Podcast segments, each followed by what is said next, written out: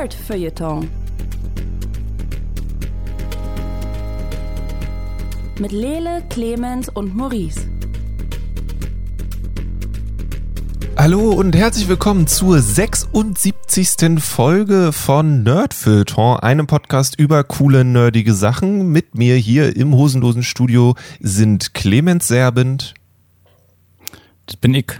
Äh, total verplant, jetzt irgendwie was Cooles zu sagen. Scheiße, kann man nochmal von vorne anfangen. was Cooles! Was Cooles! Und Maurice Mathieu. Das ist alles von der Kunstpause gedeckt, würde ich sagen. mein Name ist Lele Lukas und wir sind hier gemeinsam versammelt, um darauf zu warten, dass Craig, der mit uns zusammen in diesem Discord-Chat ist, wieder geht. Äh, und dann hört auch der Podcast auf. Aber bis dahin reden wir noch über andere coole Sachen. Zum Beispiel hat Clemens Knives Out geguckt und er klingt irgendwie so, als ob das nicht ein richtig cooler Krimi-Film gewesen wäre. Und ähm, da müssen wir klären, ob wir noch weiter zusammen Podcasts machen.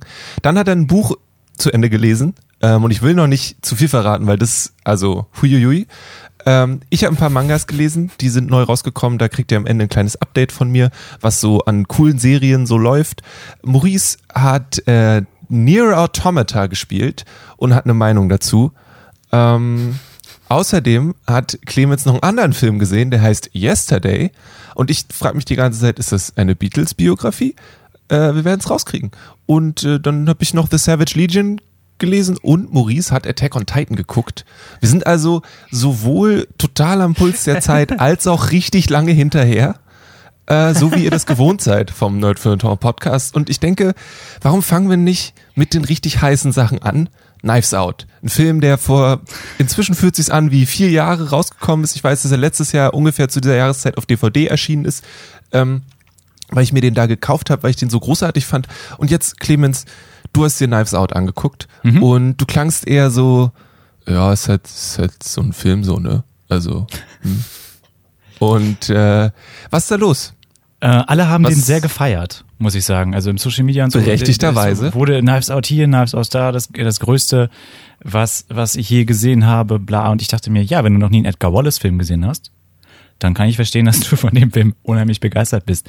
Äh, äh, es ist halt genau dieses Oldschool äh, Krimi, Krimi-Ding. Also so, hat auch so ein 50er, 60er Jahre Vibe, soll aber irgendwie heute doch spielen. Ähm, ich weiß nicht, ich fand's irre vorhersehbar. Ich habe jede Wendung vorhergesehen. Ähm, was nicht heißt, dass es ein schlechter Film ist.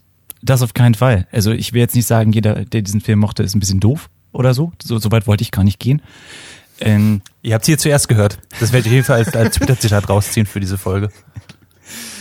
Ähm, zum Beispiel optisch fand ich den Film unheimlich ansprechend. Also was wer auch immer Set Dressing, Art Direction, Kostüm gemacht hat, Hammer, Hammerjob. Alles ganz toll geworden. Besetzung großartig, gut geschauspielert. Ähm, inhaltlich war er total mau. Also das große Kriminaldrama, das Mystery war echt nichts, was mich umgehauen hat. Und dann habe ich die Figur, die Danny Craig spielt, nicht ganz verstanden. Denn angeblich ist er ein Gentleman-Detektiv, der letzte seiner Art. Er ist aber nicht besonders gut in dem, was er macht. Also der Film löst das Rätsel für uns vor unseren Augen, wegen Daniel, während Daniel Craig dabei ist. Ähm, positiv aufgefallen, er hat Mimik benutzt, das habe ich von Daniel Craig noch nie gesehen. Ähm, was wahrscheinlich der Rolle äh, geschuldet ist, in der ich ihn kennengelernt habe, nämlich als James Bond, da hatte er nicht so unheimlich viel zu tun mit seinem Gesicht, da guckt er immer nur, ähm, nee, er hat immer den gleichen Gesichtsausdruck, als ob er jetzt horny, wütend oder ist oder stirbt, er guckt immer gleich. Ähm, James Bond, James horny, Bond. wütend, ist ein unglaublich geiler Subtitel dafür. Mhm. Äh, und da hat er zum ersten Mal ähm, suffisant gelacht, Wortspiele gemacht, was ich nicht, da auch wieder nicht ganz so toll fand. Ich fand seinen Akzent unheimlich, oder Dialekt, ist es dann im englischen Dialekt, könnte man nochmal nachschauen, bevor man solche Worte benutzt, Clemens. Ähm, so fake, dass mich das immer total aus der Story rausgerissen hat. Und dann gab es noch ein unheimlich lächerliches Plot-Device, was, was ich als äh, dramaturgisch einfach nur peinlich empfunden habe, nämlich dass die Haushälterin immer kotzen muss, wenn sie lügt. Oder die Pflegerin. Oder was, also die, ja. beziehungsweise Freundin, ja, Freundin des Opfers, könnte man ja fast sagen.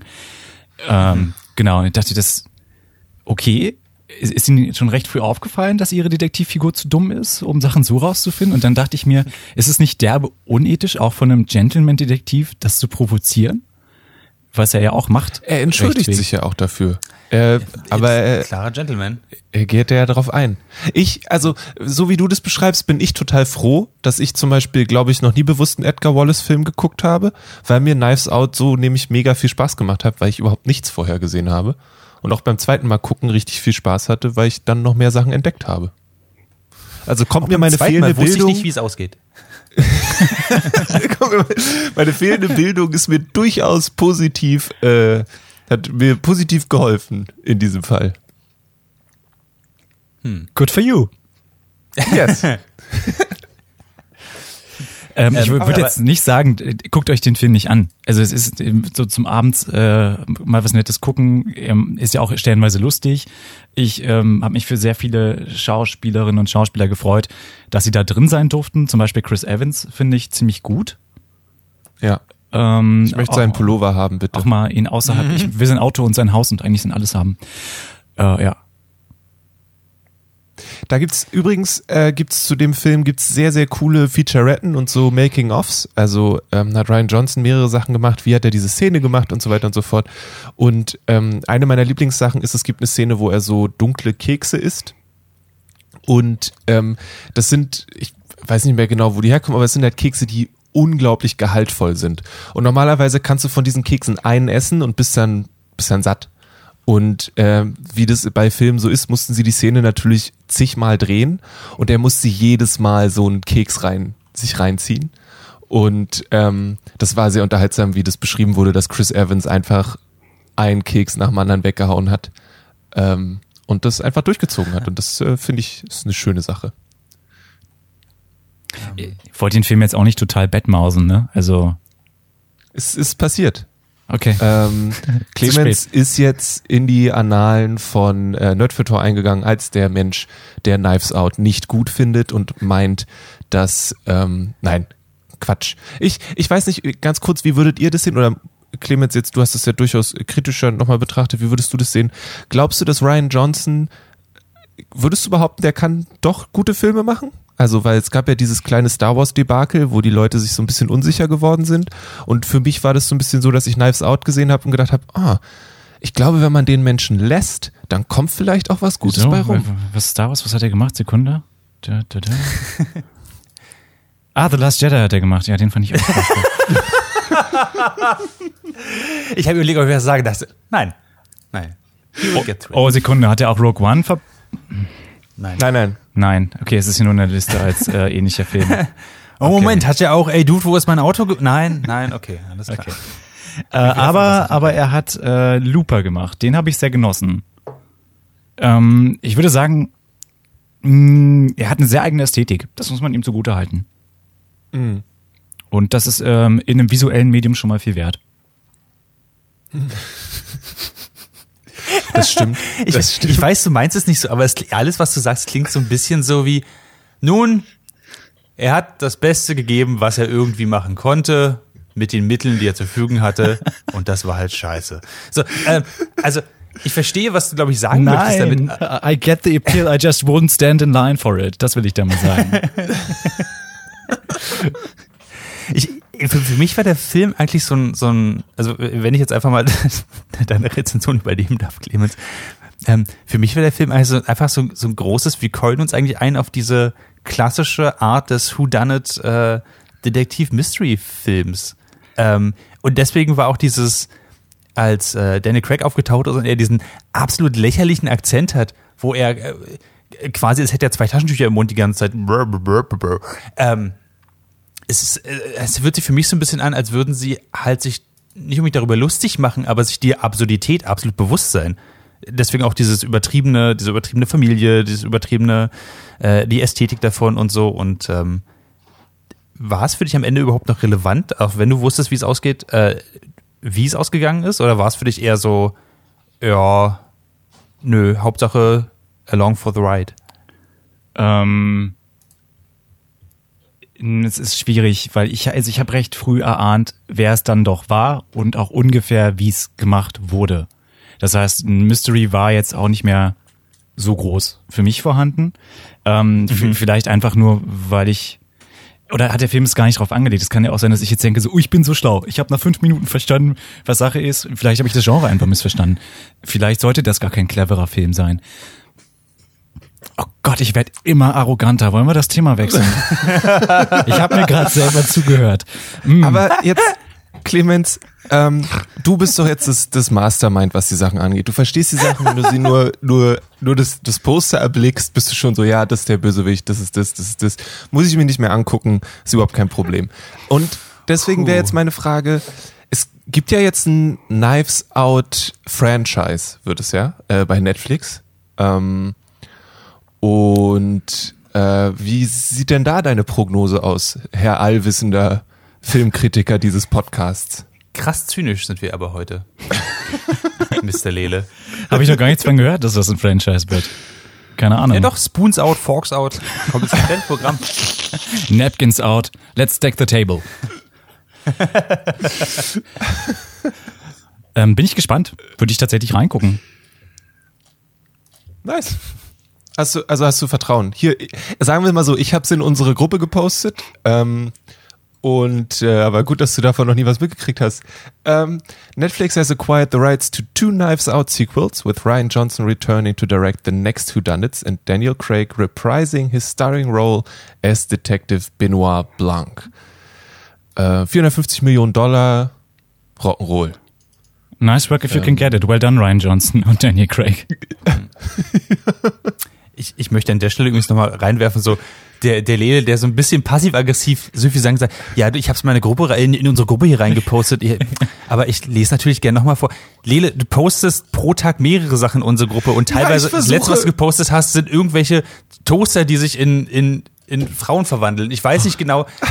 Also, das ist großartiger Content. Aber das Ding ist ja auch, von euch sagt niemand, ah Lele, ist okay, lass mal. Sondern es ist einfach so Stille. Und dann denke ich mir so, na gut, dann mache ich einfach weiter. Beziehungsweise, hey, ich muss ja nicht Kontakt zu euch aufnehmen. Ist ja blöd, wenn wir über nerdige Sachen reden unter der Woche. Kann man nicht haben. Alle zwei Wochen eine Stunde Nerdfilter. Das reicht, um Himmels Willen, dass wir uns was anders über irgendwas austauschen. Aber okay, I get the message. Gut. Ähm, Knives Out. It's a movie. You can watch it. Or not. Das ist der Bruch vom Nerdfilter. Lele, Lele, Lele. Wir lieben und wertschätzen. Außer wenn du versuchst, uns sowas wie The Circle schmackhaft zu machen. Nein, auch da. Und das hast du, wert. Und das hast du öfter gemacht, als es, als es ironisch irgendwie, als ob man es ironisch einfach halt we- wegspielen konnte, sondern es war dann schon so, will ich irgendwie The Circle gucken? The Circle, The Circle, hier ist ein Link zu The Circle. Lele, Du, Stop Clemens hat gefragt, was ist das? Und ich habe ihm erklärt, was es ist. Ich weiß also, genauso gut wie ich, dass das keine ernst gemeinte Frage war. Ich habe mich entschieden, diese, ich habe mich entschieden, das als ernste Frage zu betrachten. Aber wie auch immer, nein. Sind wir Äh, gerade das Out- neue Knives Out Franchise geworden? Oder The Circle, ich weiß es nicht. Ich glaube, es ist ziemlich klar, was bei uns passiert. ähm, Ja. aber äh, lass uns doch bei kontroversen Dingen bleiben. Mhm. Ähm, Maurice, du hast ähm, Attack on Titan geguckt. Äh, ziemlich viel wahrscheinlich sogar, weil ich meine, das Ding, es laufen jetzt schon seit, weiß ich nicht, mindestens zehn Jahren Leute mit dieser komischen braunen, ähm, mit diesem komischen braunen Outfit durch die Gegend und rufen Länger. dabei, wir sind die Jäger. Und du bist jetzt auch mit auf den Zug aufgesprungen. Äh, was ist dann, wie, erzähl mal. Ähm, ich weiß, gar- du, ich find's total schwierig da einzusteigen, weil alles, was ich von Attack on Titan weiß, ist, ich habe mal die, die ersten drei Folgen geguckt und da wurden ganz viele Leute aufgegessen von riesigen Viechern und es war grausam und alle Leute haben die ganze Zeit geschrien und dann habe ich gesagt, okay, nee, ist nix für mich. Und jetzt hast du nach ewig viel Zeit plötzlich irgendwie diesen Anime wieder ausgegraben und was hat dich überhaupt dazu bewegt, nochmal Attack on Titan zu gucken? Ähm, also vorab, erstmal gibt's nur milde Spoiler. Äh, ich, ich werde nichts vom Manga spoilern und ich werde auch nicht die aktuelle Staffel spoilern, was äh, sie genannt haben, The Final Season, aber trotzdem in der Mitte gespaltet haben, damit äh, äh, sie das noch ein bisschen rauszögern können. Ähm, ich habe Attack on Titan ähm, in der ersten Staffel geguckt, eigentlich erst rauskommen ist, soweit ich weiß. Also da habe ich, war ich wöchentlich am Ende, was so 2013, 2014 war, soweit ich weiß. Ähm, und bin dann in der zweiten Staffel relativ schnell abgefallen, weil die zweite Staffel ein extremes Snooze-Fest ist. Ähm, glücklicherweise die zweite Staffel auch relativ kurz, aber trotzdem, das habe ich nicht mehr geschafft. Und bin jetzt quasi wieder eingestiegen und habe mich durch zweite durchgewählt, dann habe ich die dritte und die vierte jetzt durchguckt. Äh, nur kurz der Timeline, weil ähm, das ist irgendwie so, so ein bisschen ähm, wichtig, weil als es das erste Mal rausgekommen ist, und wir reden halt so dann 2013, 2014, war das so ein großes, boah, super viel Mystery und super unangenehm zu gucken, weil Leute werden aufgefressen von riesigen menschenähnlichen oder mit over äh, mit übertriebenen Features irgendwie ähm, also kleine Arme, große Köpfe oder so oder große große Bellies, die, die halt auch so ein bisschen uncanny einfach aussehen ähm, und die rennen einfach rum, die kommen von irgendwo, niemand weiß woher und die äh, fressen in dieser hm, ja was ist das, 18. Jahrhundert deutsche Stadt äh, äh, einfach Sachen auf. Und die Menschheit ist nur hinter drei Mauern irgendwie noch sicher. Ansonsten sind sie quasi, sobald ein Zeiten kommt, des Todes, weil sie gefressen werden. Ähm, super unangenehm und so in der ersten Staffel und lebt ganz viel von diesem Mystery und von diesem, was für Regeln werden jetzt in der Welt aufgestellt und so. Auch so ein bisschen interne Intrigen, so, weil es viel auch im Militär geht und so. Ähm, und dann kam die zweite Staffel und da haben sie sich überlegt, oh, vielleicht quatschen wir jetzt einfach über äh, äh, in, in zwölf Folgen darüber, wie das Ganze ähm, jetzt mit der monarchischen Regierung einfach ab, äh, aussieht und wie man Putsch machen kann und so. Und ich so, oh, krass. Das ist richtig langweilig. Ihr habt, ihr habt riesige, Kaiju-artige Menschenmonster da drin, die Sachen fressen und ihr konzentriert euch auf politisches Drama. Wow. Ja, das ist immer das Beste, wenn ich einfach zwei Leute, die sich gegenüberstehen, einfach nur reden äh, sehen höre. Egal. Jedenfalls, das war die zweite Staffel. Und dritte Staffel nimmt wieder ein bisschen Fahrt auf, die vierte Staffel auch. Aber, und äh, das ist der Punkt, warum ich jetzt in Ramble komme, ist, ähm, es spricht ein paar Themen an, die mh, hm, durchaus kontrovers sind. Und ähm, äh, Lele, ich habe dir dazu ja auch ein bisschen, während ich geguckt habe, habe ich dazu geschrieben und ja, und du meinst dann so, ja, es gibt mehr als einen Artikel darüber, dass äh, das äh, der Lieblingsanime äh, der Alt-Right-Bewegung ist. Und ich dachte, ja, that sounds about right. Ähm, weil sie an irgendeinem Punkt sehr, sehr kontroverse Themen und äh, Abbildungen beibringen. Und jetzt werde ich die späteren Staffeln, also Staffel 3 und 4, jetzt ein bisschen spoilern. Ihr seid gewarnt, Spoilerhorn. Ähm, wir äh, finden so ein bisschen raus, dass es andere Zivilisationen auf der Welt gibt. Ähm, also die ganze Perspektive wird so ein bisschen geflippt und dass die Personen, denen wir eigentlich gefolgt sind, sind sogenannte Eldians. Und die Eldians leben in der restlichen Welt eigentlich immer in, in Ghettos, äh, tragen auch Armbinden mit einem Stern drauf. Das heißt, es ist ein bisschen äh, schwierig, nicht auf den Trichter zu kommen, dass da äh, die jüdische Bevölkerung mit gemeint ist.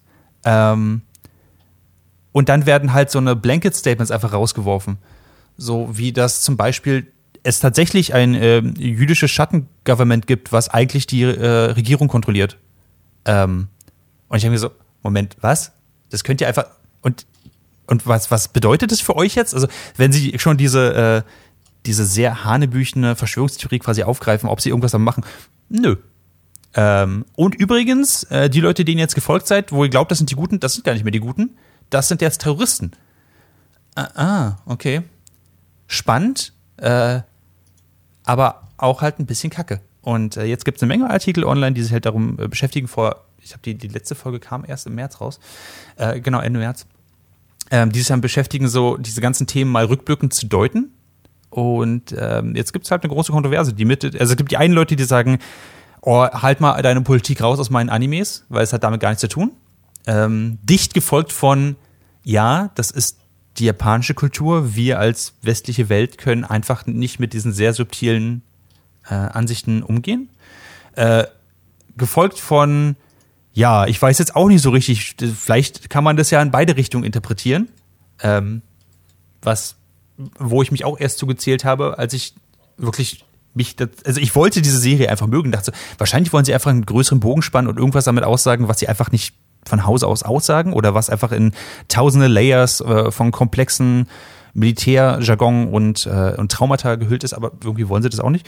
Ähm, und dann kommen halt die ganzen Artikel, die sagen, yo, guckt euch mal die ganze Serie an, das ist schon, das ist, es gibt mehr als eine Stelle, wo sowas äh, drin vorkommt.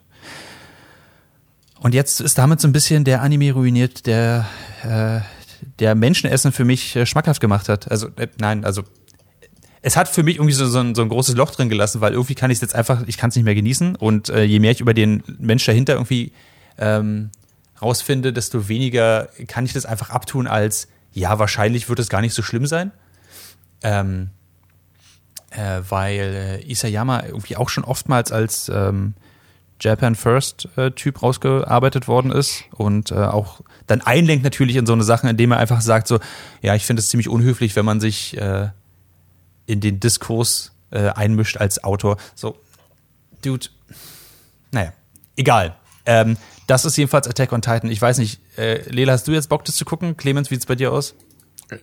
Ich habe aus Gründen, guten Gründen aufgehört, das zu gucken, weil es mir keinen Spaß gemacht hat. Und äh, Das hat damit doch nichts zu tun.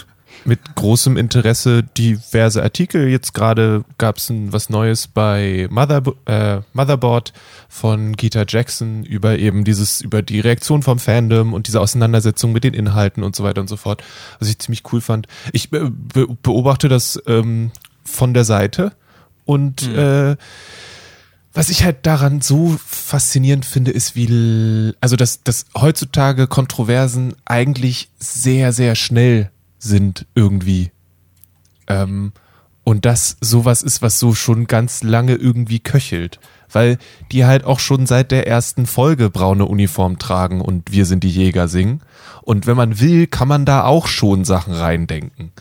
Ähm, und dann wird es aber so abgetan mit, ah ja, das ist halt hier Japan, so, ne? Die bringen immer mal gerne deutsche Sachen in Texte rein und dieses mit dem Militär und so, ja, komm. Ähm, und dann ist es, fragt man, das frage ich mich so, ja, vielleicht hätten wir von Anfang an ein bisschen anders drüber nachdenken sollen. Ähm, ja, Clemens, hast du jetzt richtig Bock, Attack on Titan zu gucken? Äh, ich habe damals, als es frisch war, habe ich äh, vier oder fünf Folgen geguckt und fand es damals schon nicht ansprechend, muss ich ganz ehrlich sagen. Ähm, ein, ähm, ich, ästhetisch einfach schon. Also es ist jetzt nicht so, dass mir der Zeichenstil nicht gefällt.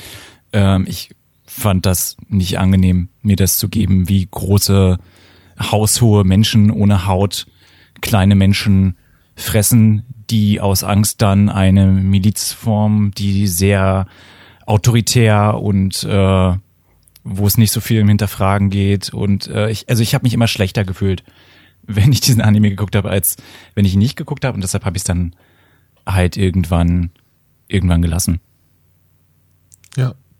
Ähm, ich finde immer, ich finde es so krass, Maurice, dass du so einen so einen Serienmasochismus ganz oft an den Tag legst. Jetzt mal ganz ganz küchenpsychologisch, dass du sagst, und dann habe ich mich halt durch ein, zwei Staffeln durchgequält und ich so, ein, zwei Staffeln? Wenn mir eine Folge nicht gefällt, ist das Ding aus dem Fenster. Und du bist so, dann, naja, die ersten fünf Jahre waren in Ordnung, die nächsten vier waren dann schmerzhaft und dann gab's eine gute Folge. Ja, Maurice ist so der, du musst nur die ersten beiden Staffeln durchgucken, dann wird's gut. Hashtag Buffy. Buffy ist, glaube ich, mehr als die ersten beiden Staffeln tatsächlich. Aber ähm, Hashtag Supernatural auf jeden Fall. Die ersten zwei Staffeln sind kacke. Staffel drei bis, ich glaube, sechs oder fünf ist richtig gut. Und Staffel, ich glaube, sieben bis Staffel zwölf sind absolut grauenvoll und werden immer schlechter.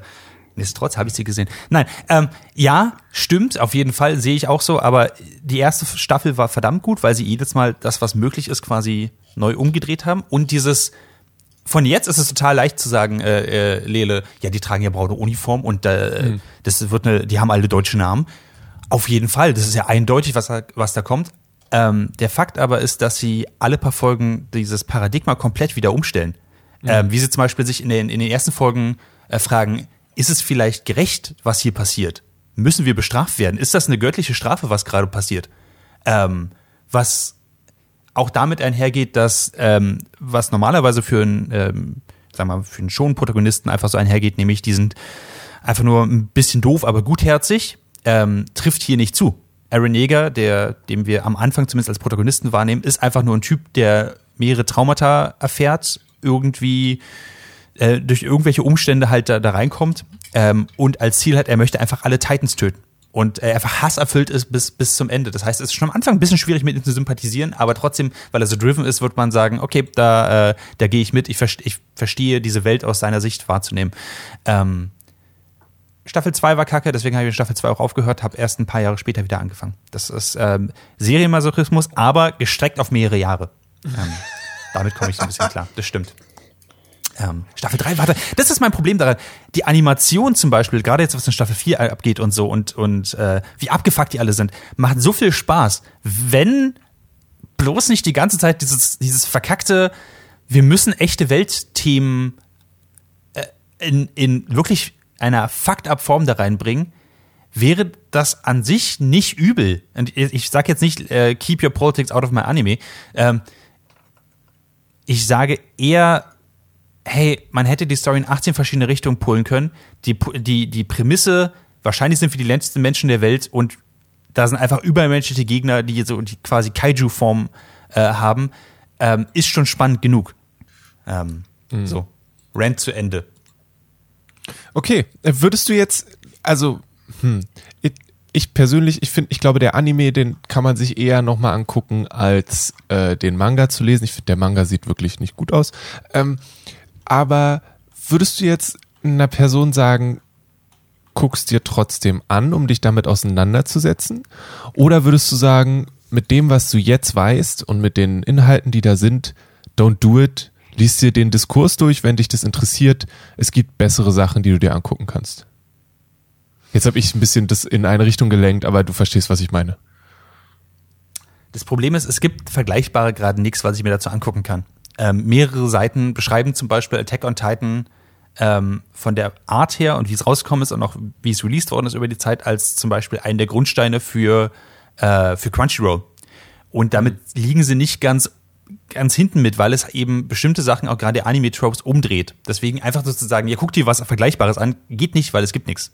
Ähm, das, deswegen, das macht es für mich auch so, deswegen werde ich auch so, so unfassbar wütend darüber, dass sie eben sich entschieden haben, diese Themen so laps und unsensibel zu behandeln, einfach nur reinzubringen, einfach nur als Shock-Value. Weil sowas macht man einfach nicht.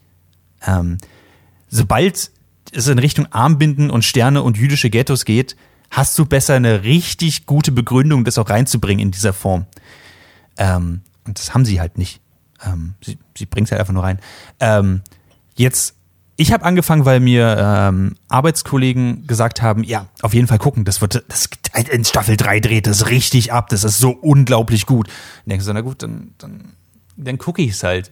Ähm, aber das ist ungefähr dieselbe Frage, wie würde ich jetzt nochmal Game of Thrones anfangen, obwohl ich Staffel 8 von Game of Thrones geguckt habe. So, jein, ich weiß nicht. Das ist schon, das zieht sich über mehrere Jahre. Ich habe es angefangen, als ich eher Anfang 20 war und oder Mitte 20 und jetzt bin ich Ende 20. Ich, ich bin mir echt nicht sicher, ob ich das nochmal anfangen würde. Ich habe eine eine niedrige Toleranzgrenze, um sowas neu anzufangen. Ich habe zum Beispiel angefangen, Dr. Stone zu gucken. Und ich glaube, ich werde aufhören damit. ähm, und ich- Science! ja, Science. Sci Kurz, kurzer Zwischenschritt. Bei Dr. Stone hat äh, einer der, der Protagonisten, äh, der Wissenschaftler, überraschend, hat sich E ist gleich mc Quadrat auf seine Robe raufgeschrieben, damit wir wissen, dass er der Wissenschaftler ist. Und für diese Art von Subtilität bin ich, glaube ich, einfach nicht mehr zu haben. Das nur am Rande. Ähm, ich ich kann es dir nicht genau beantworten. Ich, ich kann niemandem jetzt empfehlen, guckt euch Attack on Titan an, ähm, weil das Zeitinvestment eigentlich nicht mit dem, für was es steht, einfach äh, gerechtfertigt ist. Aber es macht trotzdem Spaß. Aber man kann es nicht gucken, ohne sich dabei ein bisschen schäbig zu fühlen. So geht's mir zumindest. Ähm, ich würde sagen, wenn ihr es guckt, auf jeden Fall ähm, lest ein paar Artikel dazu äh, und nicht nur auf Twitter, ähm, die über diesen Diskurs berichten, weil das ist mit das Spannendste daran. Ähm, naja, so, so, vielleicht. Leda, hast du jetzt Bock, noch Okay. mal richtig zu gucken? Ja. Nee. Nee, nee, nee, nee, nee. nee. Ich glaube, ich gucke ich guck mir andere Sachen an. Ich wird schon irgendwas. Du, ich finde für die nächste Folge wieder irgendein Anime, von dem ich die ersten drei Folgen geguckt habe, die ich richtig gut finde und danach nie wieder gucke, weil ich habe hier davon erzählt und dann ist es irgendwie auch erledigt. Also von daher, ähm, Ah, das ist, ähm, ich hoffe, dass das Lena in der nächsten Folge dann von äh, Peter Grill and the Philosopher's äh, Time, äh, dem Anime, einfach be, äh, Also äh, an der Stelle muss ich sagen, ich habe eine Sponsorin gefunden, die mir den äh, zweiten Band von Peter Grill äh, in The Philosopher's Time äh, besorgen wird und dann werde ich auch zum zweiten Band referieren. Ähm, gerne auch Oh mein Gott. in diesem Podcast, das ist überhaupt kein Problem. Clemens, weißt du eigentlich, was es mit Peter Grill in The Philosopher's Time auf sich hat? Nein, Lille, und auch ich hätte gerne einen Sponsor. Erklär mir mehr.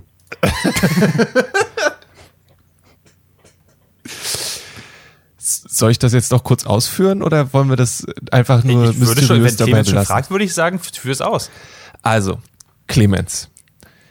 Ähm, du weißt, äh, nee, nee, es- das macht keinen Sinn. Also, Peter Grill. at the- Clemens, Grill weißt, at nee, the Moment, ich muss früher anfangen. Peter Grill at the Philosopher's Time ist ähm, laut des Verlags, in dem Fall Carlsen Manga, der lustigste Manga ever. Es gibt nichts Lustigeres und wahrscheinlich auch nichts Hotteteres als Peter Grill und äh, The Philosopher's Time. Ähm, Zitat, der wohl lustigste Manga von hier bis Kansas startet fast gleichzeitig wie die dazugehörige Anime-Serie ähm, und mit einem Spezialschnupperpreis bei Band 1 und mindestens 111 Synonymen für das Ding an Peters Lenden, die man gelesen haben muss, ist diese Serie weiterhin ein absolutes Muss für jedes Manga-Sortiment, das etwas auf sich hält. Ähm, es geht um einen jungen Mann, der der Stärkste ist in seinem Land und ähm, weil er der Stärkste ist, wollen alle äh, anderen Fantasy-Völker, namentlich erstmal Oger und Elfen, Zitat, ordentlich von ihm durchgenudelt werden. Ähm, Oh my God, I just googled it. und warte, ich habe ich hab tatsächlich sogar für, ähm, ich habe ich hab eine PowerPoint gemacht dazu. Ähm, Ich kann euch Was? As one does. as one does. Ähm, also genau, also es ist folgende, I- also ich muss jetzt so weit ein bisschen weiter ausholen. Nein. Er hat eine Verlobte, Seit Anbeginn der Zeit. er hat eine Verlobte ähm, und die ist der Meinung, dass Babys immer noch von Störchen gebracht werden, wenn man ganz doll betet. Ähm, deswegen ist er so ein bisschen frustriert. Und dann kommen eben diese ganzen Monstermädels und sagen, sie wollen, Zitat, das wohl begehrteste Erbgutgemisch des ganzen Reiches ergattern. Ähm, und äh, bringen ihn immer wieder in unangenehme Situationen, weil die halt so sind, ja komm, jetzt hier, nudel uns mal richtig durch. Und er ist so, nee, ich bin vergeben. Und ähm, dann im Prinzip ist es immer ein bisschen rapey, weil äh, sie ihn nicht gehen lassen und er dann immer mit ihnen schlafen muss. Und dann gibt's immer so Szenen, wo er aufwacht und denkt, ah, ich habe echt Scheiße gebaut. Und der Manga ist äh, schlecht gezeichnet, ähm, alle Frauen sind strohdoof und ähm, es ist eigentlich nur unterhaltsam, weil man sich darüber lustig machen kann im Nachhinein, so wie, wie wir das so ein bisschen gerade tun.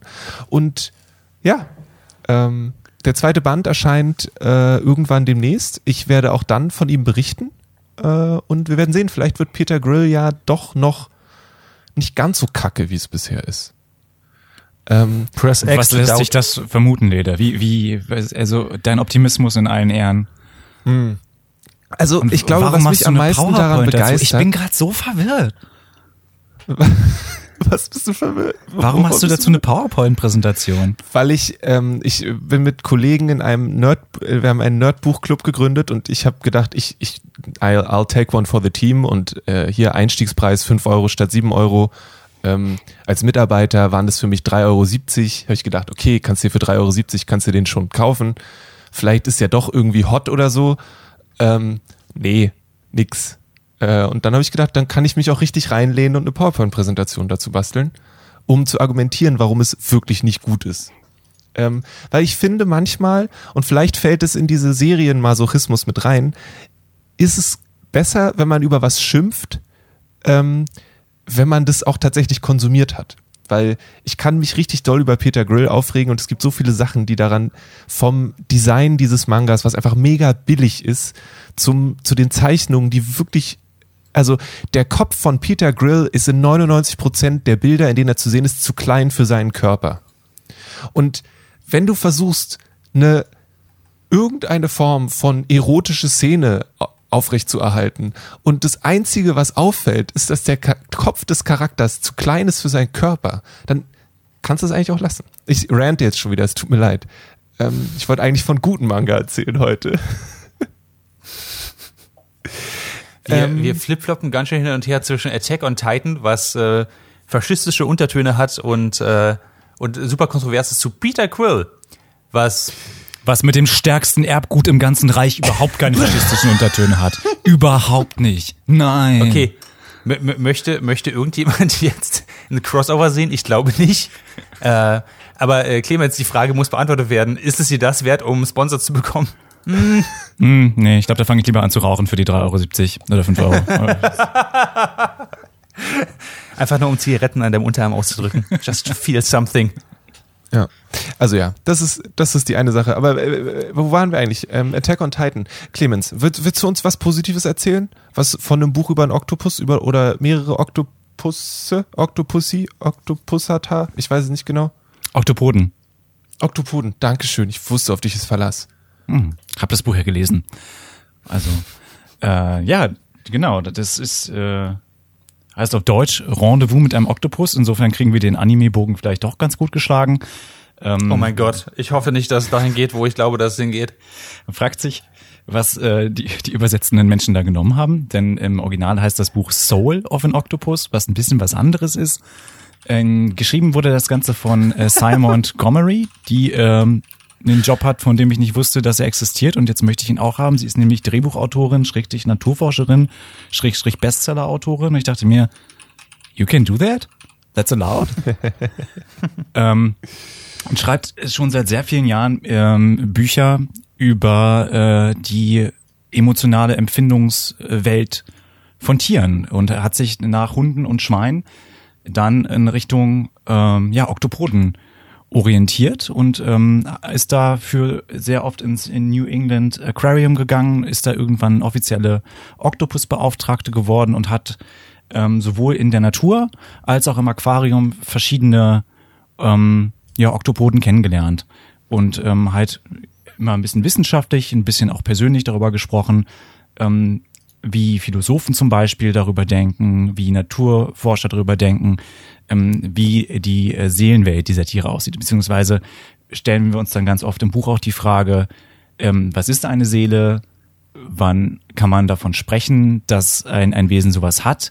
Ähm, wie wie sieht's denn mit Selbstbewusstsein aus? Also ist, kannst du davon sprechen, dass ein, ein Wesen eine Seele hat in dem Moment, wo es sich seiner Existenz bewusst ist, weil dann müssten wir schon wieder und so weiter. Also es ähm, stellt sehr viele Fragen und äh, sie hat dabei sehr viele ähm, persönliche Geschichten zu teilen, weil sie mit diesen ähm, ein Oktopus ist ja im Prinzip eine Art, also ist, ist ein Mollusk, also eine Art Schnecke im Prinzip, aber halt um, um einiges intelligenter und sehr viel schlauer und sie geht auch so in sehr viel Mythologie rein. Es gibt Urvölker, die glauben, dass es vor unserem Universum ein anderes Universum gab und es ist zusammengekracht und alles, was aus dem alten Universum noch in unser Universum quasi durchgeflutscht ist, das war ein Oktopus, weil das ein Tier ist, das sich quasi ganz klein und glitschig machen kann und überall durchkommt.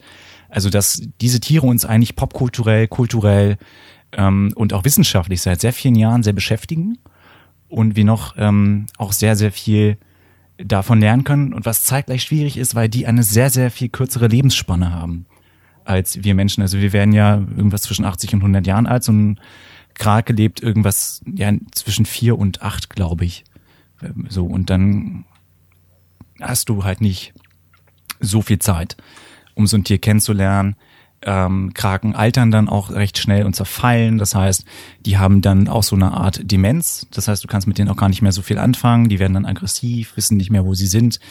Ähm, und das war sehr, sehr spannend. Das ist ein ähm, Buch, das mich auf äh, ganz viele Arten nochmal gebildet hat und mich nochmal ganz fasziniert hat. Das war so eine kleine Abenteuerreise und es war nicht zu lang und sie hat einen sehr persönlichen, ähm, sehr, sehr angenehmen Schreibstil, finde ich. Jetzt habe ich ganz viel monologisiert. Äh, seid ihr noch da? Ja, ich finde es klingt gut. Ich hab, äh, ich kenne, also es ist wieder dieser Moment, wo ich sage, ich habe das Buch schon ganz oft ins Regal geräumt, aber Mhm. ich finde es immer cool, dann dazu noch mehr Kontext zu kriegen. Und das klingt nach einer sehr schönen wissenschaftlichen Sache. Wie viel davon ist so diese Art von Wissenschaftsschreibe, die eine Geschichte erzählt und dir dabei so beiläufig was mitbringt? Und wie viel davon ist wirklich äh, wissenschaftliche Abhandlung? Ich würde sagen, es ist recht wenig wissenschaftliche Abhandlung. Ähm, sie schneidet äh, gewisse Sachen immer wieder an. Zum Beispiel, wenn wir darüber sprechen, ähm, was ein Ich-Bewusstsein in Tieren ist, dann sagt sie so, ja, an der Konferenz so und so, an der auch Stephen Hawking teilgenommen hat, haben so und so viele Wissenschaftler aus so und so vielen Ländern beschlossen, dass diese und jene Gruppe von Lebewesen auf unserem Planeten ein Ich-Bewusstsein hat und damit die Kapazität zu das, äh, zu dem, was wir eine Seele nennen. So, das ist dann halt so ein Absatz. Und wenn du möchtest, kannst du da halt recherchieren, was war das für eine Konferenz, wer war da dabei und so weiter. Aber im Großen und Ganzen geht's schon sehr ähm, persönlich zu, ähm, auch viel um die Beziehungen zu den Menschen, die da mit dem Aquarium arbeiten zum Beispiel. Die haben auch alle ihre eigenen Geschichten. Warum sind die so fasziniert von dem Oktopus? Warum kommen die da immer wieder hin? Da gibt's ein Mädchen, die ist 16 Jahre alt, ähm, die ist ein bisschen Außenseiterin in ihrer Schule und ähm, kommt halt immer ins Aquarium, weil sie da Geborgenheit findet und ähm, eine, eine Gruppe von Menschen, die sie aufnehmen. Und da gibt's halt einen Austausch. Ähm, dieser Krake wird quasi auch als Zusammenführung benutzt von ganz vielen verschiedenen Leuten. Und es ist zeitgleich so ein Abenteuerbuch, weil sie ja nicht nur im Aquarium ist, sondern sie ähm, ist dann auch in verschiedenen Orten auf der Welt und taucht dann und lernt auch dann tauchen und sagt so, ja, das ist auch gar nicht so easy, da wäre ich einmal beinahe gestorben. Und du sitzt da und denkst, es ist, ist der Hammer. Es ist nämlich alles gleich spannend. Also ob sie jetzt auf einem Schiff in der Karibik ist oder in einer Cafeteria von einem Aquarium, wo sie sich mit den mitarbeitenden Menschen darüber austauscht, von wie vielen, viel, von wie vielen Tieren sie im Leben schon gebissen wurden. Ähm, es ist nie langweilig. Es ist ähm, immer sehr, sehr liebenswert äh, und trotzdem gehst du danach schlauer raus. Also ich bin an dem Buch ein Stück gewachsen. Cool. Magst du noch mal Ziemlich Entschuldigung, hartes, äh, nee, ich, ich wollte sagen, das ist, ähm, äh, also was Besseres kann man über ein Buch eigentlich nicht sagen, oder? Gerade mit sowas mit so einem Thema. Wenn du sagst, dass du daran gewachsen bist. Ähm, Stimmt. Besseres wäre mir jetzt auch nicht eingefallen. ja, gut. Ist, ja, gut, dann. Was Maurice Schön, dass wir darüber gesprochen haben in diesem Podcast. Whatever. Ähm, genau, sie hat noch äh, sehr viele andere Bücher geschrieben, von denen ich jetzt auch Lust habe, die zu lesen. Ähm, unter anderem How to be a Good Creature, was äh, auch spannend findet. Und ich folge jetzt seit einiger Zeit auf Instagram. Äh, und sie macht gerade sehr viel mit Schildkröten, weshalb ich die große Hoffnung habe, dass sie aktuell an einem Buch über ähm, das, die Geisteswelt von Schildkröten arbeitet, was mich aus ganz sachlichen Gründen unheimlich begeistern würde. Genau, was dann wahrscheinlich übersetzt wird mit Tinder-Date mit einer Schildkröte. ja, genau. Oder die Schildkröte in der Achterbahn oder irgendwas Kurioses. Ähm, ja, ich bin immer ein bisschen misstrauisch, wenn ich irgendwo diesen Bestseller-Aufkleber sehe, weil ich denke so, hm, okay, äh, da habe ich es aber verstanden. Also das ist wirklich, äh, ich komme auch nicht umher, das mittlerweile jedem Menschen irgendwie zu empfehlen, de- mit dem ich über den Weg laufe. Ähm, ich, ich hoffe, ich bin der Allgemeine damit jetzt noch nicht zu sehr auf den Sack gegangen. Ich habe versucht, mich sehr zurückzuhalten, aber lest bitte dieses, dieses Buch. Es ist, es ist extrem spannend. Ich bin in so ein, ich fall gerade in ein, in ein Oktopusloch. Also wer den Podcast ein bisschen länger hört, weiß, dass ich auch ähm, Octopus Teacher äh, auf Netflix ja sehr spannend finde. Und wenn, wenn Ihnen dieser Film gefallen hat, dann könnte Ihnen Soul of an Octopus oder Rendezvous mit einem Oktopus auch sehr gut gefallen. Ich denke, es gibt durchaus eine Schnittmenge zwischen Peter Grill und den ähm, Oktopoden. Das werde ich dann rauskriegen, wenn der vierte oder fünfte Band rauskommt. Aber ähm, magst du noch einmal sagen, wie das Buch heißt, von wem das ist und äh, wo das erschienen ist, wenn du das weißt?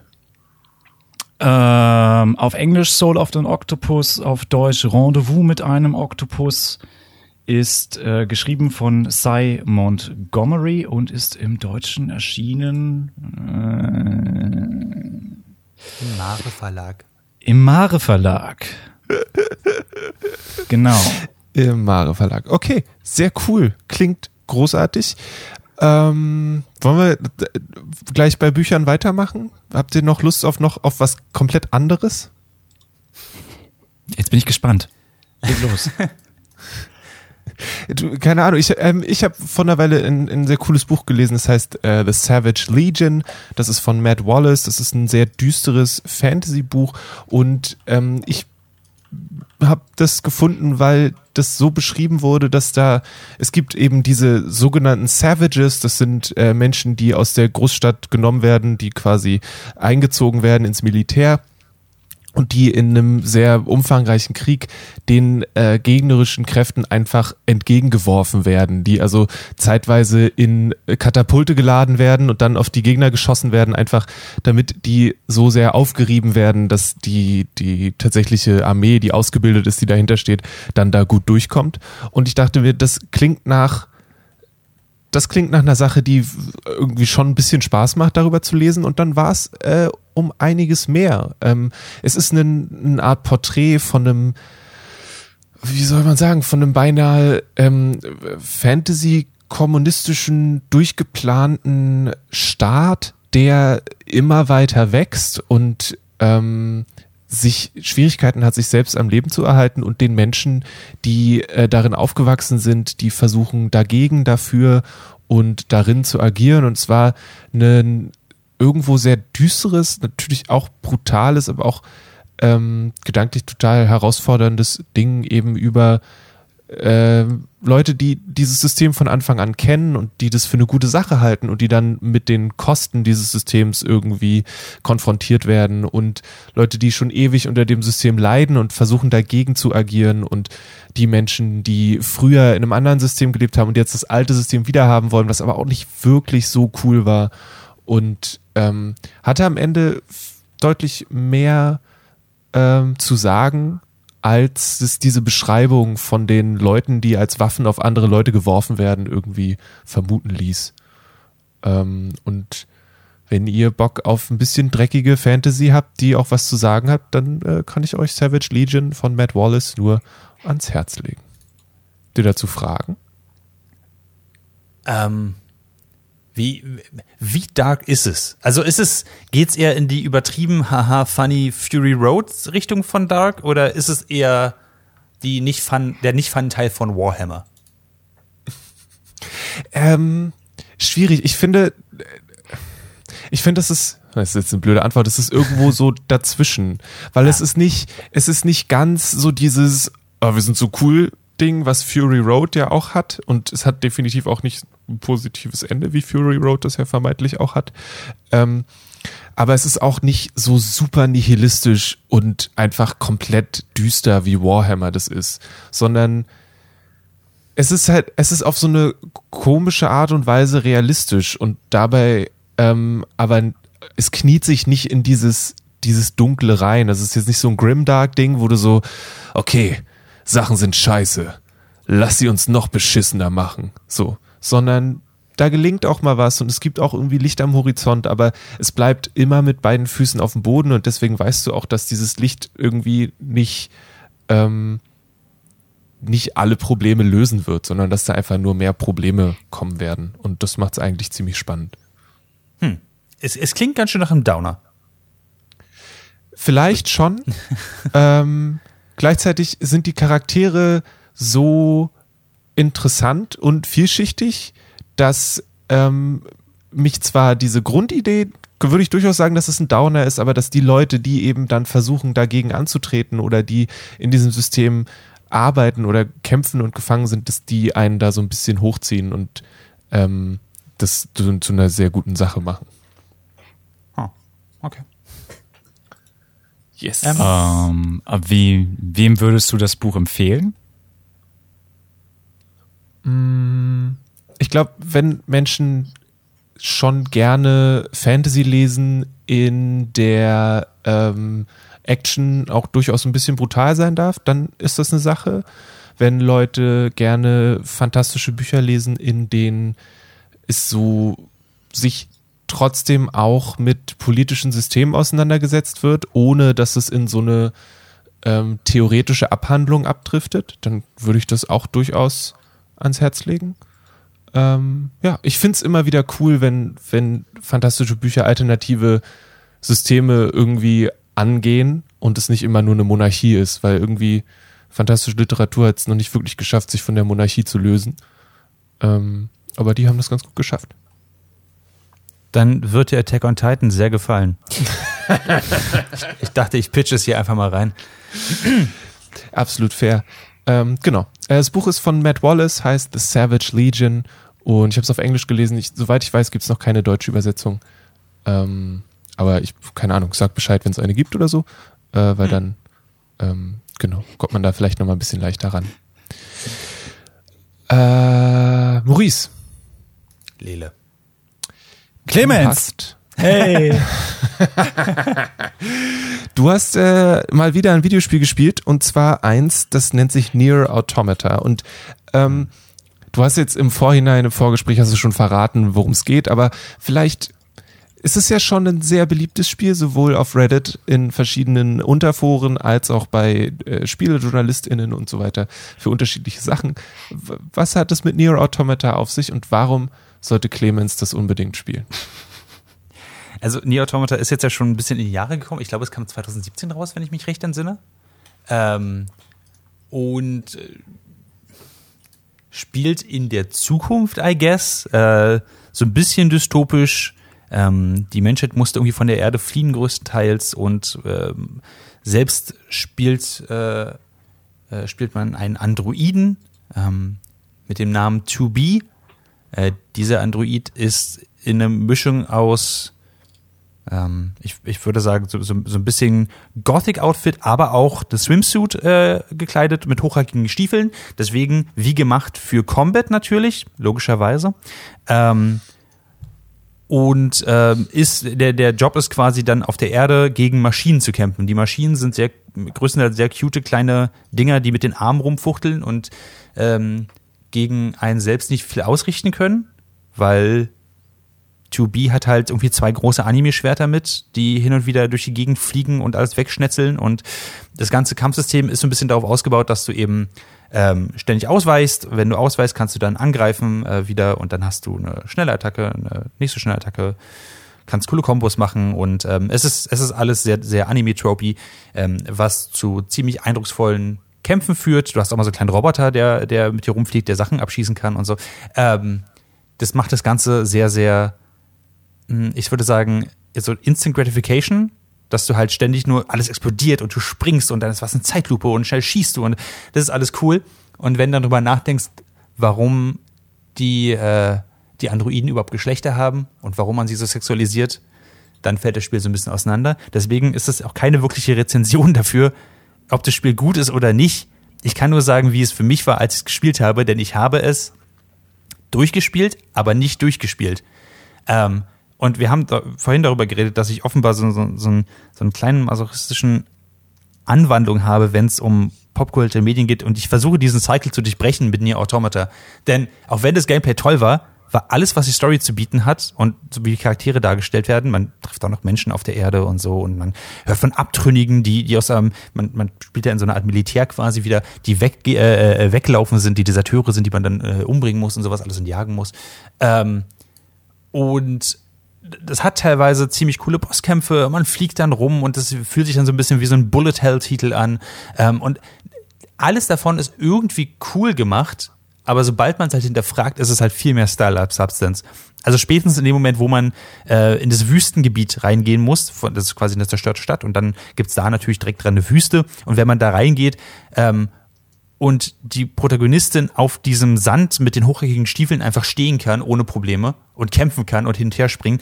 Das ist der Moment, wo einfach mein, meine Suspense of Disbelief einfach so weit gestreckt wird, dass ich einfach da überhaupt nicht mehr mit, mitkomme, ehrlich gesagt.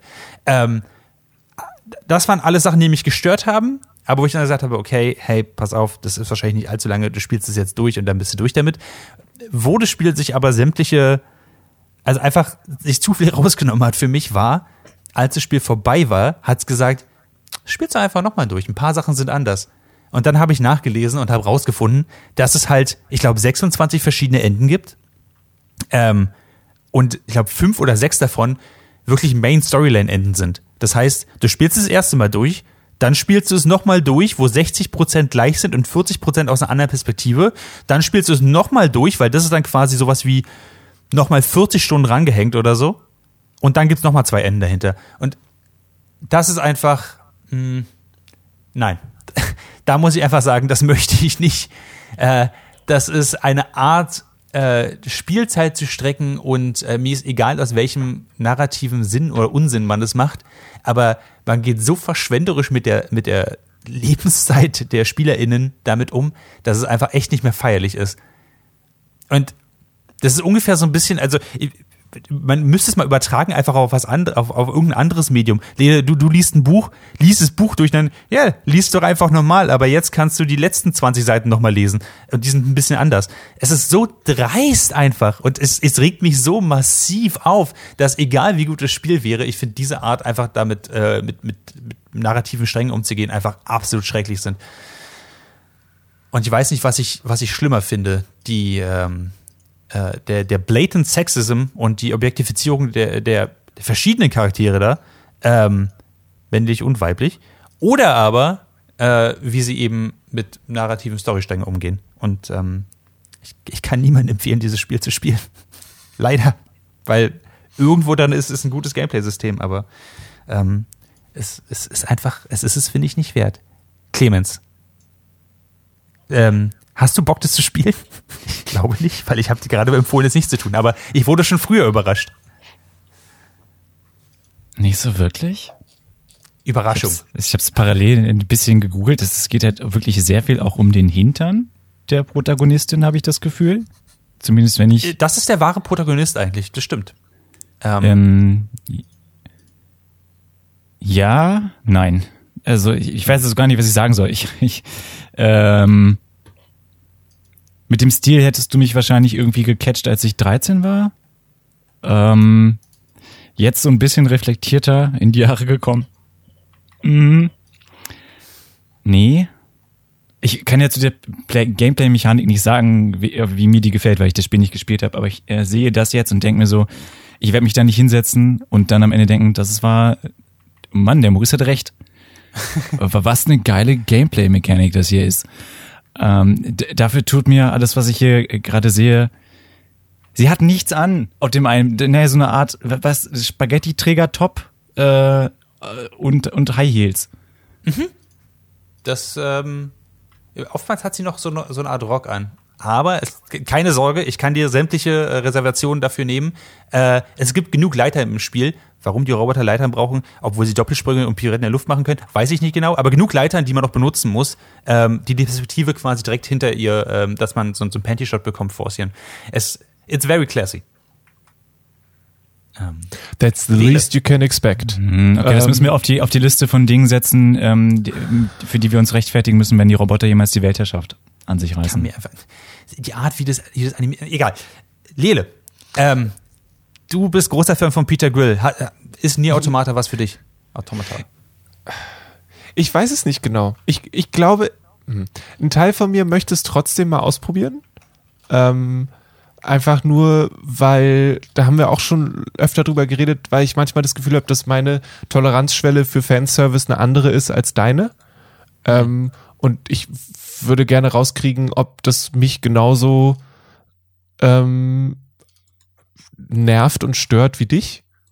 Ähm, oder ob ich am Ende degeneriere zu diesem Wesen, was die ganze Zeit die Kamera nach unten hat und hinter den Charakteren hinterherläuft. Das glaube ich eigentlich nicht. Ähm, aber irgendwie äh, sind die Spiele dann doch so unglaublich beliebt, dass ich doch selbst nochmal rauskriegen möchte, glaube ich, was da los ist. Ähm, deswegen probiere ich es vielleicht einfach mal aus. Und wenn ich dann sage, nee, Maurice hat vollkommen recht, ich spiele nicht weiter, dann ist das okay. Und wenn ich sage, Maurice hat vollkommen recht, ich spiele trotzdem weiter, dann, mhm. hey, dann erzähle ich euch einfach nichts davon. Ähm, von daher. Okay. Ähm, ist, ist fair, nehme ich an. Ähm, ich, also ein, ein Problem, was ich mit die Autom Automata irgendwie habe, ist, dass die Story sich so ein bisschen zu ähm, nicht zu ernst nimmt, aber sie will quasi, dass man moralische oder ethische Entscheidungen trifft, auch wenn man die selber nicht treffen möchte. Mhm. Äh, zum Beispiel, das, das, Spiel kommt relativ früh schon daher, dass diese kleinen niedlichen Roboter sagen, Fear, Fear, don't kill me, I'm so afraid. Und der Spieler sagt dann, na gut, dann werde ich die wegrennenden Roboter eben auch nicht töten. Und äh, der Partnerroboter sagt dann aber, äh, der Partner-Android äh, sagt dann aber, ja, das sind nur irgendwelche Phrasen, die sie immer wiederholen. Die haben nichts zu bedeuten. Schlacht sie alle ab. Ich so, hm, ich glaube nicht. Und dann sagt das Spiel aber, du kommst aber nicht weiter, wenn du jetzt nicht sofort die alle abschlachtest, die vor dir wegrennen. Ich so, du, dann lass mir nicht die Wahl. Dann, äh, dann musst du halt dir irgendwas anderes ausdenken. Du, du kannst nicht so tun wie dann nach, nach, nach 18 Stunden die, die Narrative flippen und sagen, oh, siehst du, du warst das Monster die ganze Zeit. Hättest du nicht gedacht, oder? Und ich denke so, nee, Automata, ihr seid so subtil wie eure Panty-Shirts. Ähm, und dann wird mir für irgendwelchen Leuten erzählt, ja, nee, das ist aber ein richtig gutes Spiel. Ähm, sogar wenn, wenn, nur von der Narrative. Und ich, ich sag so, nein. Gut, das war mein Rant über Nier Automata, dass ich nicht weiterspielen werde. Vielleicht kannst du uns ja die anderen 25 Enden dann, dann erklären, Leder, wenn du damit durch bist. Ich weiß es nicht genau. Ich finde auf jeden Fall die Catchphrase gut. Das kann auch hinten auf die Box rauf. Nier Automata so subtil wie seine Panty-Shots. Das ist die Nerdfilter Review von Nier Automata und ähm, wir machen einfach weiter. Wir haben noch mehr Themen, gar keine Frage. Clemens, Hm, du hast einen Film geguckt, der heißt Yesterday. yesterday. Uh, all my troubles seem so far away. Pretty oh, much. yesterday. Pretty Was, much. was ist das? Was muss ich mir darunter vorstellen? Ist es ein Beatles Ähm. Biopic? Ist es ähm, was? Was ist das? Yesterday ist ähm, eine, eine Komödie aus ähm, der Feder von also von Danny Boyle, der hat, äh, er hat die Regie geführt und äh, Richard Curtis hat, äh, soweit ich weiß, das Drehbuch geschrieben. Das sind Leute, die kennen wir von ähm, Filmen wie, ähm, ich glaube, Notting Hill war das. Also sehr viel, also British Cinema Classics eigentlich. Und die erzählen die Geschichte von dem jungen äh, Musiker Jack, der ähm, talentiert ist, aber dessen Musik kein Schwein interessiert. Ah, Äh, der hat, weiß ich. Ah, okay, ja, er hat seine, seine Managerin Ellie, die ihm das alles irgendwie noch auf so, die ihm sogar ein Festival-Gig organisiert und dann sitzt er da in einem Lernzelt, ähm, wo Leute ihre Kinder zwischengeparkt haben und ähm, schmeißt dann irgendwann hin und sagt, ist scheiß drauf, ich, äh, dann äh, stürze ich mich halt auf mein, auf mein Lehramt und werd, werd Grundschullehrer, ist mir, ist mir dann auch egal, Mm, ich werde keine Musik mehr machen. Und dann fährt er mit dem Fahrrad nach Hause, coolerweise trägt er einen Helm. Das ähm, ist immer was, was ich mittlerweile.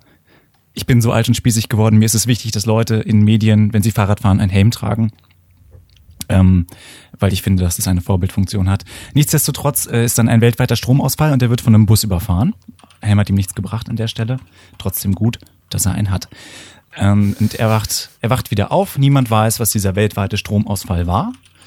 Ähm, und er hat auch zwei Schneidezähne verloren und ihm geht's nicht gut. Äh, die Ellie kommt vorbei, seine Freunde muntern ihn auf. Er kommt aus dem Krankenhaus und bekommt eine Gitarre geschenkt. Ähm, so nach dem Motto, gib vielleicht doch nicht auf. Und der meint so, wow, das ist ein wirklich schönes, ein wirklich schönes Instrument. Ein schönes Instrument braucht einen schönen Song. Und er fängt an, Yesterday von den Beatles zu spielen. Und alle Leute sind so ein bisschen den Tränen nah und sagen, das ist ja ein geiler Song wo, wo hast du den denn her? Und der so, wie, wo hab ich den her? Der ist, der ist von den Beatles. Und ich so, ah, du, du Musiknerd. Ja, jetzt und wir wissen, wer die Beatles sind oder was. Und dann findet er recht schnell raus, ähm, dass es in der Welt die Beatles nicht mehr gibt. Und alles, wofür die Beatles standen. Und er ist dann in so einem Google-Rausch. Muss erstmal googeln, gibt's die Rolling Stones noch? Ja, puh, gibt's noch. Glück gehabt. Ähm, gibt es diese und jene Band noch. Es Sehr viele Musikerinnen und Musiker gibt es noch.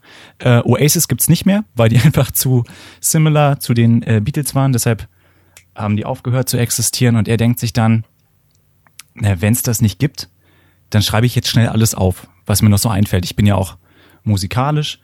Und er tritt dann mit Beatles-Songs auf. Und ist damit dann dementsprechend auch erfolgreich. Ähm, noch so kleine, lustige Side-Jokes. Die Beatles sind nicht das Einzige, was verschwunden ist. Es gibt auch keine Coca-Cola mehr zum Beispiel. Ähm, das wird aber nicht erklärt, das ist auch für die Handlung völlig irrelevant. Ähm, und so entwickelt sich eine. Es ist irgendwie eine Fish out of Water Story und zeitgleich nicht wirklich, weil der Fisch in einer Art anderen Teich ist. Also ich habe das Narrativ so noch nicht erlebt und fand das sehr spannend und auch sehr lustig. Jetzt nicht nur für Insider, die ähm, jetzt jeden Song kennen oder so, sondern auch, weil die Musikindustrie so ein bisschen auf die Schippe genommen wird. Er wird dann zum Beispiel der, äh, die Vorgruppe von Ed Sheeran und Ed Sheeran nimmt sich selber sehr hart, sehr hart auf die Schippe, wofür ich äh, ihn ein bisschen gefeiert habe. Ich finde ihn musikalisch jetzt in Ordnung. ähm, aber scheint ein netter Dude zu sein, der ähm, sich nicht zu schade war, das Arschloch zu spielen an einigen Stellen. Kate McKinnon, die wir von zum Beispiel Saturday Night Live äh, kennen, die hat da äh, lange Jahre die Hillary Clinton Impersonation gemacht. Die ist dann so eine äh, Label-Managerin, die ihn groß rausbringt. Und dann hast du so ein bisschen ähm, die normale Geschichte von einem Typen, der über Nacht zum Rockstar wird und zeitgleich wird er verfolgt von diesem Imposter-Syndrom, was er ja zu Recht hat, denn das sind ja nicht seine Songs. Ähm, Und da ist sehr viel bittersweet Comedy drin. Äh, Maurice. Eine Welt ohne Beatles. Hä? Also die Hälfte des Films gefällt mir ganz gut. Ähm, in ein, ähm, ich ich finde die Prämisse total geil. Ähm, es erinnert mich so ein bisschen an an, ähm, an was, was Ri- Ricky Gervais hätte. Äh, Ja, das habe ich auch an, an The Invention of Lying total Ja, erinnert. genau.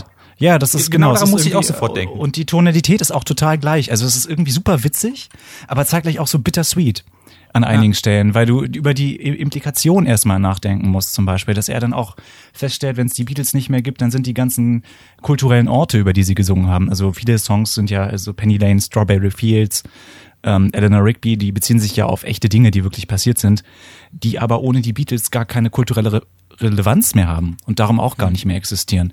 Also da ist so ein kleiner Domino- und, und äh, Ripple-Effekt, den sie auch ganz kreativ ausschlachten. Genau. Finde ich von der Sache her total spannend. Bin nicht der größte Beatles-Fan, wie du ja wahrscheinlich weißt, aber ähm, äh, ich, ich, der Film, den Film würde ich wahrscheinlich angucken. Ich habe eine kurze Frage.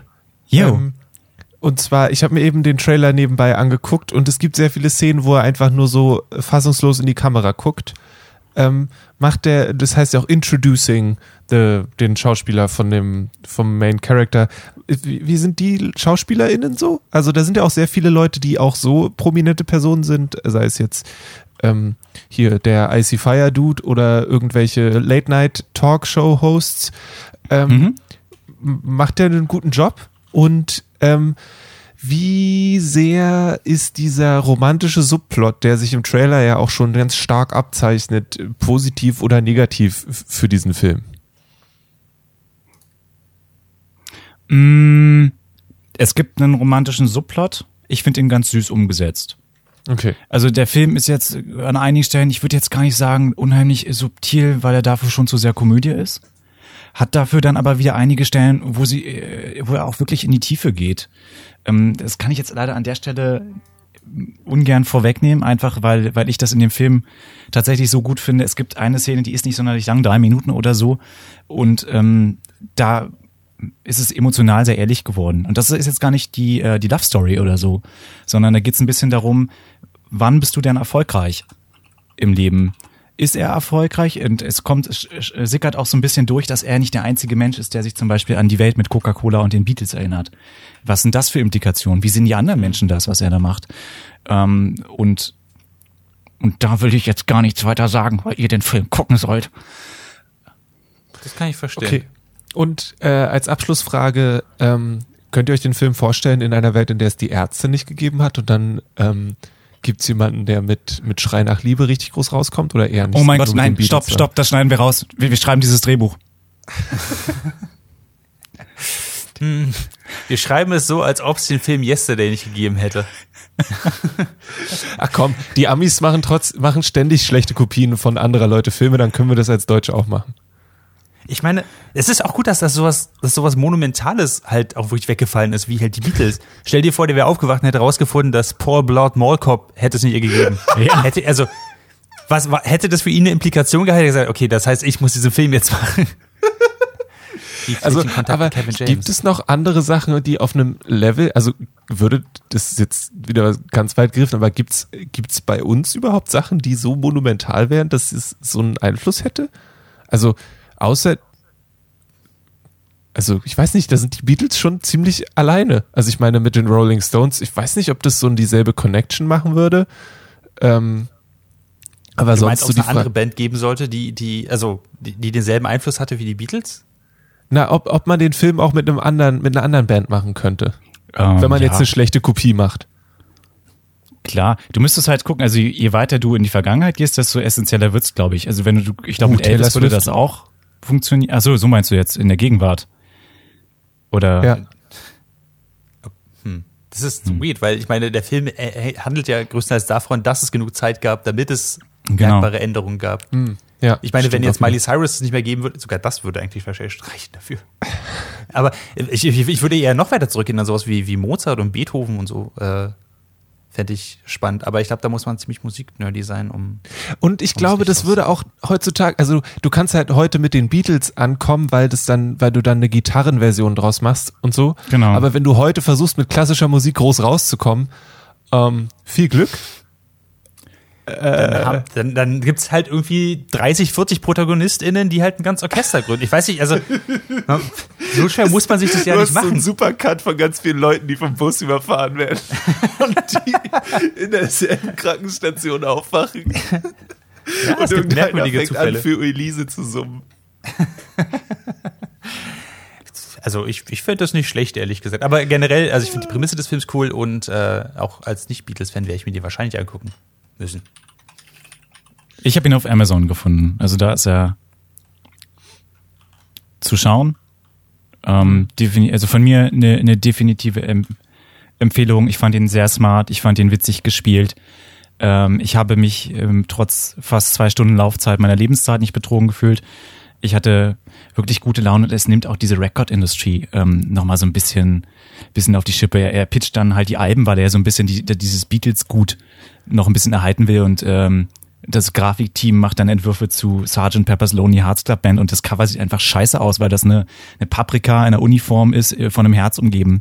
Und so, okay, das, das hat jetzt nicht so gut getestet und White Album kam auch nicht so gut an wegen Diversity und solche Geschichten. Äh, und er sitzt da, okay, aber mh, und versucht irgendwie dieses äh, Kulturerbe damit zu vereinbaren, dass er irgendwie schon Bock hat, auch Geld zu verdienen ähm, damit und zeitgleich immer die Angst, so Gott, äh, wenn das aufliegt, wenn das doch noch irgendjemand, irgendjemand weiß. Ähm, ist einfach eine Story, die ich so noch nicht gesehen habe. Und das fand ich sehr, sehr, sehr schön. Okay. Cool. Schön. Dann haben wir, glaube ich, 99 Prozent unserer Liste abgearbeitet. Ich mache das ganz kurz. Ähm, es gibt einen neuen Band von Chainsaw Man, der ist sehr gut. Und es gibt auch einen neuen Band von X-Spy, X-Family, X. Ähm, auch sehr, sehr gut. Wenn ihr schon länger zuhört, dann wisst ihr, worum es da geht. Die sind weiterhin großartig und ihr solltet sie weiterhin lesen. Ähm, ihr müsst halt euch dann gedulden bis zum wiederum nächsten Band. Dann mache ich vielleicht wieder ein längeres Update, falls ihr die Serie nur verfolgt, wenn ich davon erzähle. Ähm, was natürlich sehr lieb von euch ist. Ähm, aber ja, lohnt sich weiterhin, sie zu lesen. Bei Spy Family ist jetzt ein Hund dazugekommen, ähm, den sie Bond nennen. Der ist sehr fluffig und äh, sehr, sehr cool. Und deswegen, ähm, ja. So viel dazu. Ich, ich liebe deine Reviews, Lede. Es ist ein bisschen wie äh, bei Community Lennarts Pizza Reviews. Das ist gut. Ich liebe die. Ja. Ja, ist- wir brauchen auch diesen Einspieler. Ja, Immer wenn definitely a I'm as high as and you're about to get shot. Ähm, ja, also Lelos Reviews finde ich gut. Können, können auf jeden Fall weiter Du, so es, ich, ich kann gerne, ich kann gerne nochmal Inhaltsangaben geben und so weiter und so fort. Wir sind aber auch schon wieder bei einer Stunde und zwölf Minuten und ich vielleicht, ähm, ich muss noch einen vierstündigen Revenge of the Sith Podcast zu Ende hören, deswegen habe ich heute nicht mehr so viel Zeit. Ähm, Ähm, ja, fair enough. Fair enough. Lele gewinnt den heutigen Nerd-Off an der Stelle. Yes, endlich. ähm, ist mega cool, dass ihr zugehört habt. Wir haben über eine ganze Menge Sachen geredet. Wir haben über Knives Out gesprochen. Wir haben über The Soul of an Octopus gesprochen. Über Peter Grill. Über Attack on Titan. Über Near Automata, The Savage Legion, Yesterday und äh, ganz, ganz kurz über Spy Family und Chainsaw Man. Und wenn ihr wisst, welches musikalische Wunderwerk aus dieser Welt verschwinden könnte und man könnte einen richtig guten deutschen Fake von Yesterday machen, dann schreibt uns doch eine E-Mail an feedback at dragonseedeverything.com und lasst uns drüber schnacken. Vielleicht kommen wir drehbuchtechnisch ins Gespräch. Ich kenne da jemanden, der schreibt Drehbücher. Vielleicht können wir da was, ähm, was machen. Und hey, Netflix, ihr könnt uns immer gerne anhauen. Ähm, sowohl Maurice als auch Clemens haben sich das Hausboot mit den zwei Dudes schon mindestens dreimal angeguckt. Die kennen das, was ihr so macht und die können äh, euch zuarbeiten. Wenn ihr Clemens direkt anschreiben wollt, dann macht ihr das am besten. Ähm, wie machen Sie das am besten, Clemens? Immer unter @clemensserbent, sowohl auf äh, Instagram als auch auf Twitter. Also gerne Netflix. Ne? Maurice und ich, wir haben ein Hausboot gefunden. Äh, ist auch schon komplett ausgebaut. Die müssen uns nur noch Geld geben. Und ja, wenn ihr wissen wollt, was meine Schildkröten so machen, dann immer gerne at the Turtle Dojo auf Instagram. Perfekt. Und Maurice, wenn Leute, ähm, wenn jetzt Netflix sagt, ja, mh, wir machen jetzt aber doch lieber Podcasts, wie erreichen sie dich dann? Dann würde ich sagen, auch auf Twitter, at Maurice Mathieu bin ich da. Ähm, einfach mal drüber schnacken. Ähm, Die DMs sind Ideen immer draußen- open bei Maurice.